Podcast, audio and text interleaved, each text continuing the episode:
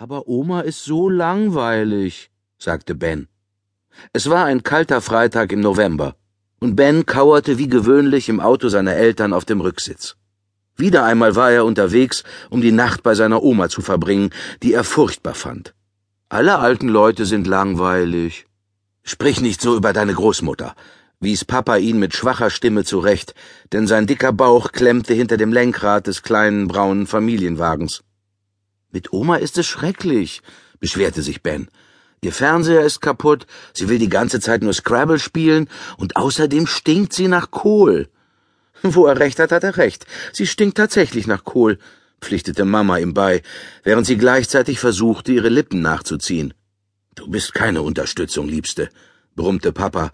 Man könnte schlimmstenfalls behaupten, dass meine Mutter ein klitzekleines bisschen nach gedünstetem Gemüse riecht. Kann ich denn nicht mitkommen? bettelte Ben. Ich liebe Dingsbumstanz, log er. Es heißt Turniertanz, verbesserte ihn Papa. Und du liebst ihn nicht. Wenn ich zitieren darf, ich würde lieber meine eigenen Popel essen, als mir diesen Schwachsinn anzugucken. Das hast du gesagt.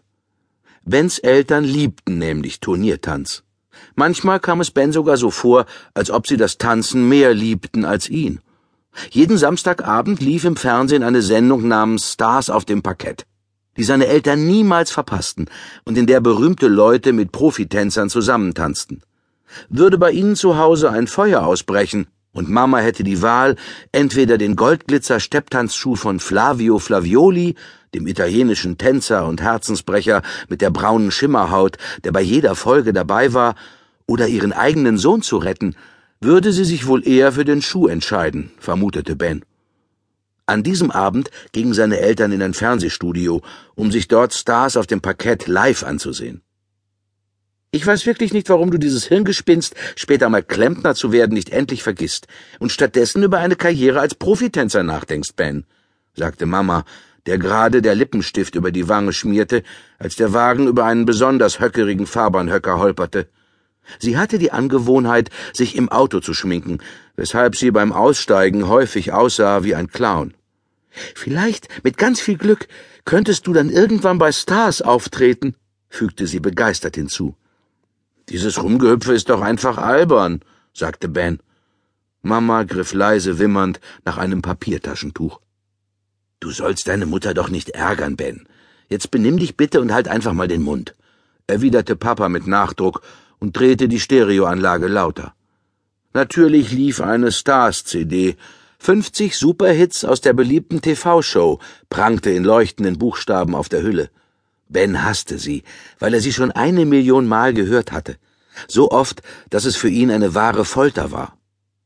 Bens Mutter arbeitete in einem Nagelstudio namens Susis feine Nägel. Weil es dort nicht sehr viele Kunden gab, waren Mama und die andere Mitarbeiterin, die, wie man sich denken kann, Susi hieß, vor allem damit beschäftigt, sich gegenseitig die Nägel zu machen polieren, säubern, kürzen, ölen, unterlackieren, versiegeln, feilen, überlackieren, verlängern, bemalen.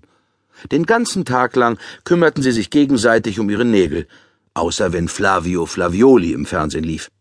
Daher kam Mama immer mit extrem langen, bunt bemalten Plastikfingernägeln von der Arbeit. Bens Vater hatte eine Anstellung als Aufpasser im Supermarkt um die Ecke und es war der bislang größte Moment seiner zwanzigjährigen Berufslaufbahn, einen alten Mann anzuhalten, der zwei Becher Margarine in seinen Hosenbeinen versteckt hatte. Auch wenn Papa inzwischen zu dick war, um Dieben hinterherzurennen, so konnte er ihnen doch auf jeden Fall den Fluchtweg versperren. Bens Mutter hatte er kennengelernt, als er sie fälschlicherweise beschuldigte, eine Tüte Chips geklaut zu haben. Ein Jahr später waren die beiden verheiratet. Der Wagen schaukelte um die Ecke in die Graugasse, wo sich Omas niedriges Haus in die Landschaft kauerte. Es gehörte zu einer ganzen Zeile trauriger kleiner Häuser, in denen vor allem alte Leute wohnten. Sie hielten, und Ben drehte den Kopf langsam Richtung Haus. Wer stand bereits am Wohnzimmerfenster und spähte sehnsüchtig nach draußen?